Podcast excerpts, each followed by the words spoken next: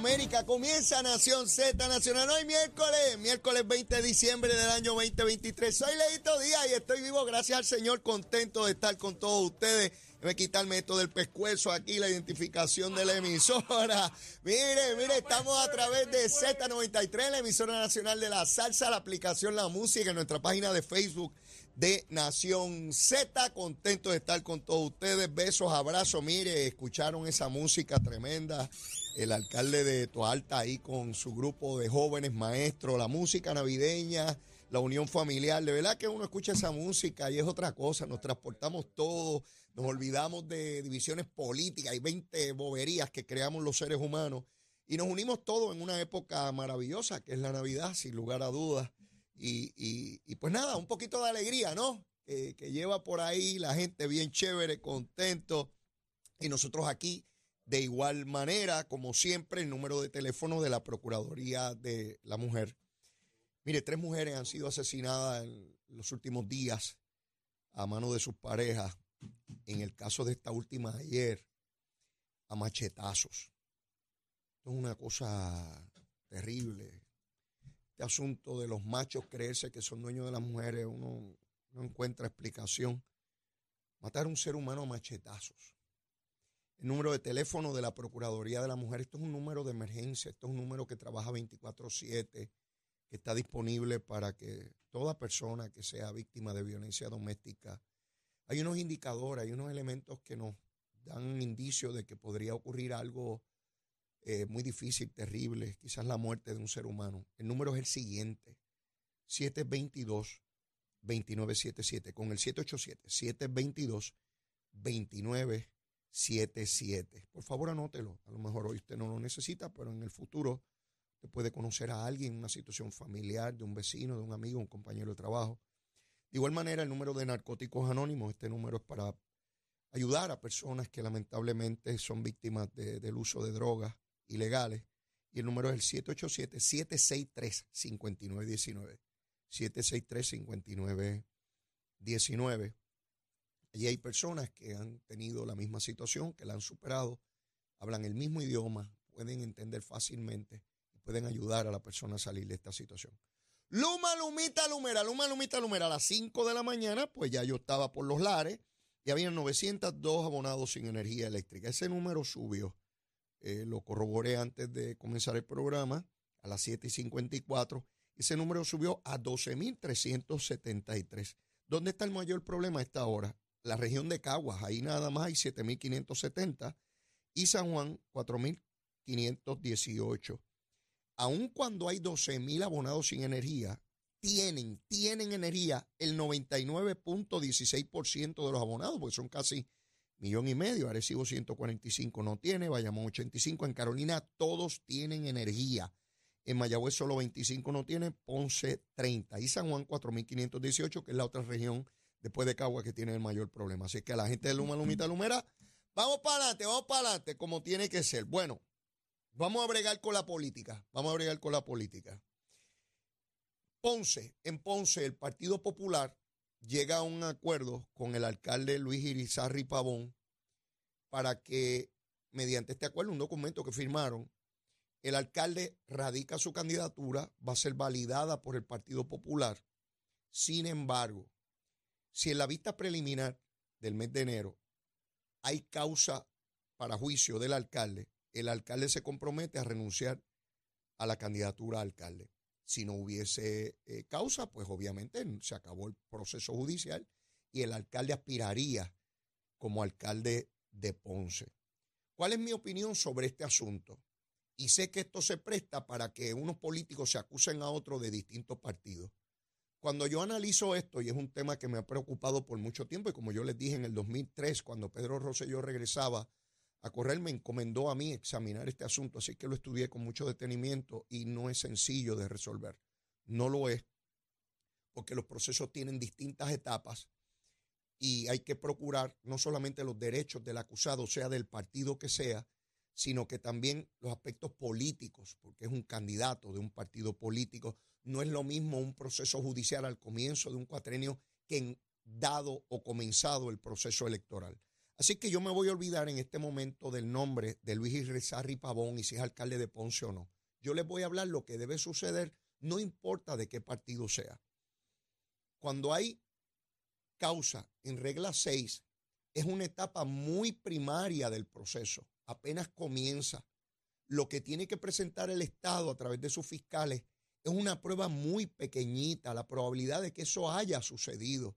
El acusado no tiene posibilidad en esa etapa de conocer las declaraciones juradas, eh, de, presentar prueba, porque no sabe de qué se le está acusando, sino hasta que llega a la sala. Y como yo he sido acusado, yo soy eh, muy celoso con los derechos del acusado. Hay gente que no ha sido acusada y habla de esto muchísima ñoña. Yo no. Yo hablo con mucho cuidado sobre estos asuntos porque yo he sido acusado y sé lo que son los derechos del acusado. Por tanto, pedirle a un funcionario público que fue electo por el pueblo, aunque no me guste su partido, aunque no me guste lo que representa, fue electo por el pueblo y eso hay que respetarlo. En esa etapa no se le debe pedir la renuncia a nadie, ni a Luis Irizarri Pavón, eh, eh, ni, a las, ni a la representante Nogales, porque apenas comienza el proceso. Ah, que políticamente usted puede hacer señalamiento. Fantástico. Yo no estoy hablando políticamente, yo estoy hablando del proceso judicial. ¿Dónde debe estar la limitación a mi juicio? Y no es sencillo, porque siempre que usted tiene, tira una línea, queda una guardarraya y, y un poquito para allá o un poquito para acá, y siempre es arbitrario y caprichoso, podría decir cualquiera. Por tanto, distinto es el caso del alcalde de Mayagüez, donde ya pasó la etapa de vista preliminar. Y entonces ya va, va para juicio en su fondo, que todavía le abriga la presunción de inocencia. ¿eh? Guillito no es culpable todavía, ¿no? y nadie sabe si lo va a hacer.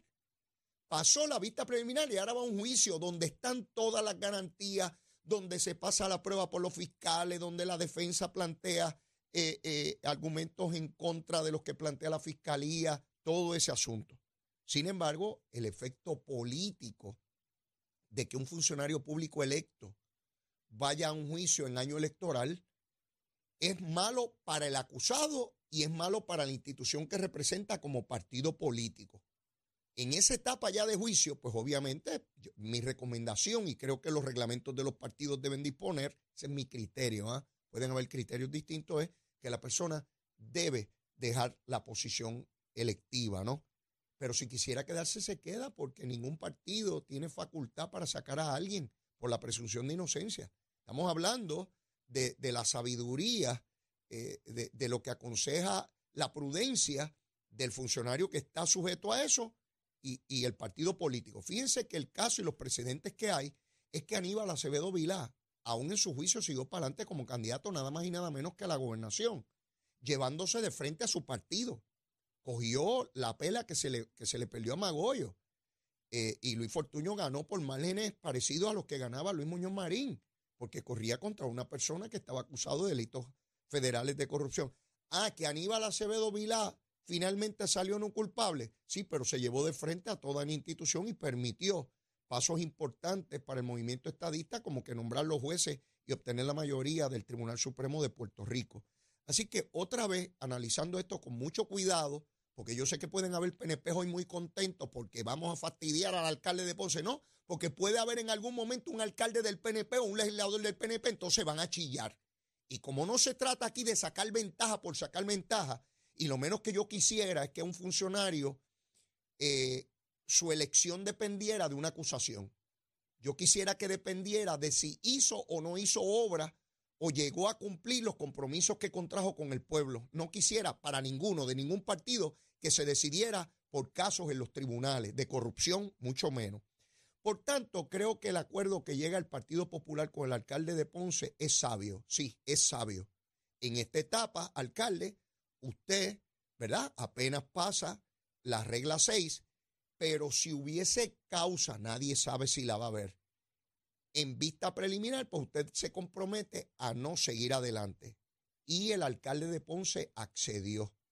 Si incumple eso, pues ya es otra cosa, ¿verdad? Las consecuencias eh, políticas son devastadoras para el alcalde y para, porque entonces le ponen en bandeja de plata al PNP la alcaldía. Digo, parecería, porque todavía queda el juicio y si se da ese juicio antes de las elecciones y él saliera no culpable, pues entonces el pueblo vería que, ¿verdad? Que, que no hubo un caso en su contra.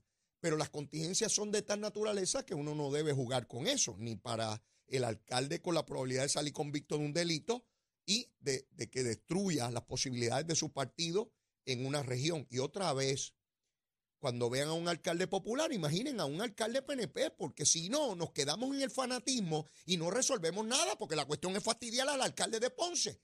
Y no podemos mirar los procesos así, porque eso es el canibalismo y es destruir nuestro sistema democrático. No es sencillo lo que ocurre al Partido Popular en Ponce, no lo es, como no lo ha sido en ocasiones anteriores para el Partido PNP y como no lo puede ser en este momento para Victoria Ciudadana teniendo a una legisladora encausada, como es Mariana Nogales, porque no sabemos hasta dónde va a llegar su caso. Y si finalmente fuera convicta, ¿verdad? Si ese fuese el caso, yo no lo sé. Pues entonces eso es devastador para un partido que dijo que todos eran honorables y que todos eran impolutos y que ninguno cometía delito y que estaban con los más altos principios eh, de la democracia y de la pulcritud este, eh, gubernamental. Así que el Partido Popular se mueve en Ponce con su alcalde mirando lo que ocurra en la vista preliminar. Ya sabemos, porque anticiparon ayer que el acuerdo contempla, si hay causa para juicio, el alcalde renuncia y sería sustituido. La ley provee para que el Partido Popular pueda sustituir su candidato en caso de, pues, si renuncia, muerte, incapacidad, ¿verdad? Porque la ley provee para eso. Igual ocurriría con un candidato del PNP. En el caso de Mayagüez es distinto para el Partido Popular porque el alcalde Guillito ya se le encontró causa en vista preliminar. Repaso, volvemos. Hay tres etapas en el proceso criminal. Regla 6, regla 6, causa para arresto. Ahí es con una cintila de evidencia. Un chililín, un chililín de evidencia. Pero después va a la vista preliminar, donde se requiere una prueba mayor. Ahí se va a determinar si el ciudadano va a juicio o no. Si hay causa, entonces que llega al juicio. ¿Ves? Hay tres etapas distintas donde el quantum, como le llaman los abogados, la cantidad de prueba que se requiere en cada etapa es mayor, hasta que en el juicio tiene que ser más allá de dudas razonables. No más allá de toda duda razonable, porque escucho incluso abogados diciendo, más allá de toda duda razonable. No, no es de toda, es de duda razonable, no es de toda, porque el universo de toda es infinito. Así que no sean disparateros. es de duda razonable. Eh, así es que eso no deja de tener un impacto político, ¿verdad? Estamos hablando del aspecto para tomar determinaciones de, sacar a una persona de la papeleta o que la persona acceda a salir de la papeleta. Eh, cuando uno habla de que si hay causa, entonces no corre, es porque uno no tiene la certeza matemática. Oiga bien, oiga bien que esto es importante. Si uno dice que sí, existe la posibilidad bajo ese acuerdo de que si hay causa, renuncie, es porque no hay la certeza matemática, el convencimiento absoluto de que no va a haber causa. Así son las cositas. ¿Ves? Así son las cositas. El alcalde no está diciendo, no es imposible que haya causa. No, está admitiendo que podría haber causa. No lo sabemos. Eso depende de la prueba y que el tribunal así lo entienda. No es porque los fiscales presenten prueba allí, es que convenzan al juez de que en efecto hay causa. Así que en esto no actúa solamente el fiscal, hay un juez que es el que va a tomar la decisión. Y en el caso del juicio, si es por tribunal de derecho es el juez, pero si es por jurado es unánime, unánime. Así que así está el asunto eh, de Ponce, que es muy llamativo, porque es el más reciente eh, y es un, ¿verdad? Es Ponce, es cabecera de distrito, tiene un impacto político importantísimo, lo ha descrito todo el mundo.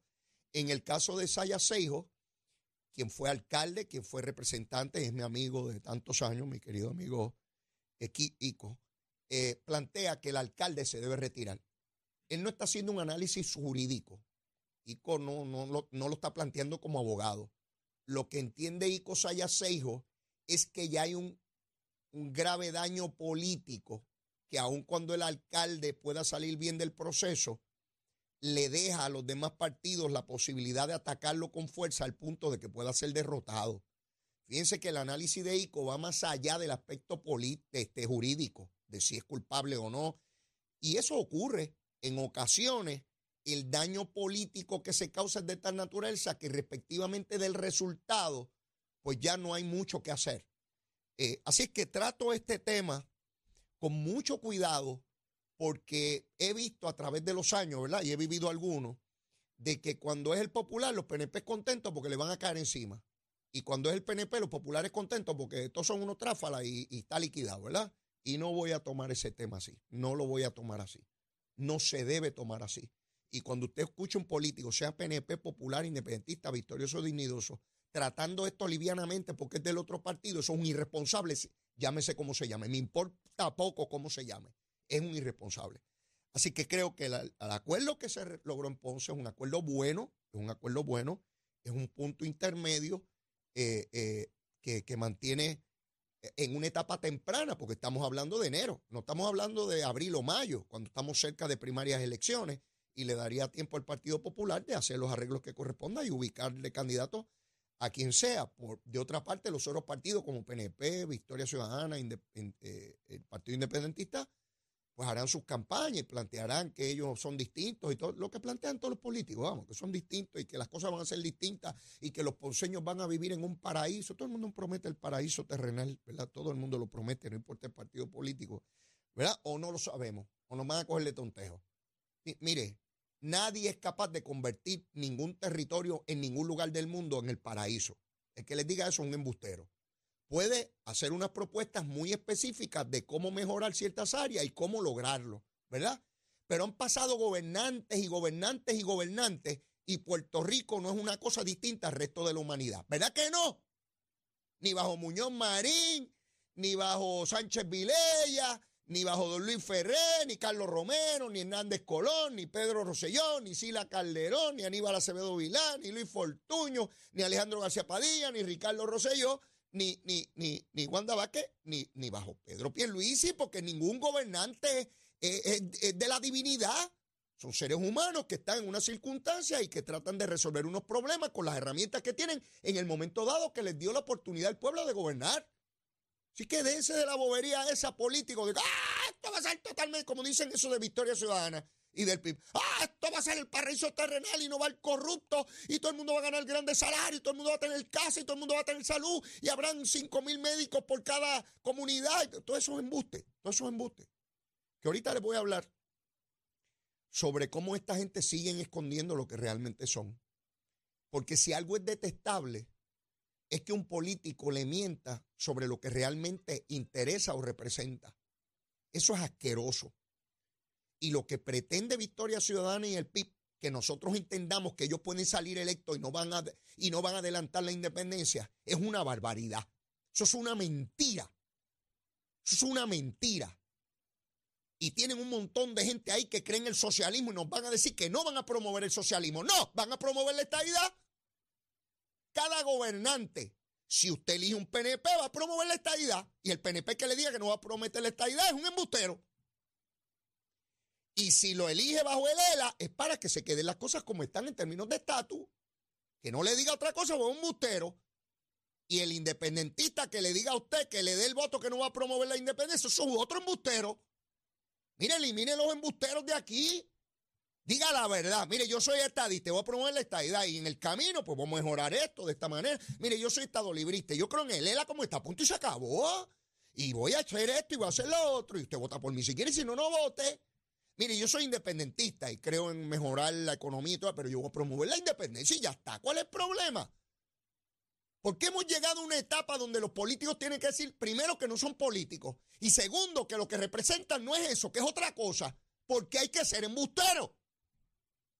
Porque hay que mentir. ¿E-, ¿En qué etapa estamos? Esto es una política distinta a la que yo conocí, donde los políticos defendían de frente lo que creían. Y no había que estar con ñoñetas aquí de, que, no, yo, soy, yo estoy corriendo, pero yo no soy político. Los políticos son, ah, de verdad, de verdad. Yo corro bajo el PIB, pero yo no defiendo la independencia. No, defiende que seamos marcianos. No, yo soy estadista, pero no es la estadidad. O yo soy estado librista, pero defiendo otra cosa. Yo soy de Victoria Ciudadana, como Bernabe, que ha defendido, dice que es anticapitalista, que es socialista, y ahora dice que votar por él no es nada de eso. ¿Por qué hay que ser embustero? ¿Por qué hay que mentir? Digan la verdad y el pueblo vota y yo llegaré allí a esa papeleta y veré por qué pájaro y pájara voto. Y ya, se acabó y contamos los votos y que ganó, ganó y que no se vaya para su casa. O monte un programa de radio como yo. ¿Eh? Yo estoy aquí hablando gusanga todos los días, de lunes a viernes, de, de 8 a 10. Algunos les gusta y otros no. Los que no les gustan, pues cambian y se van para allá, para otro lado. ¿Verdad? Escuchar otros pájaros que hablan por allá otras cosas. Pero por eso tengo esa audiencia. Porque le digo a la gente lo que yo creo y no vengo aquí a meter embuste. Le digo lo que yo creo. ¿Estoy de acuerdo con Leo o no estoy de acuerdo con Leo? Y escribe en la página de Facebook, ay, Leito, tú eres tremendo y todos los días tú eres tremendo y besito. Y otros dicen, mire este pájaro diciendo embuste ahí y exagerando. Y, y usted dice lo que le dé la gana. Y yo digo lo que me dé la gana. Mire, yo tengo que ir a una pausita, seguro que sí. Ahora vengo a decirle quién le va a dirigir la campaña a Jennifer González. Ya me enteré, ya me enteré. No se vaya aquí en Z93. Llévate la chava.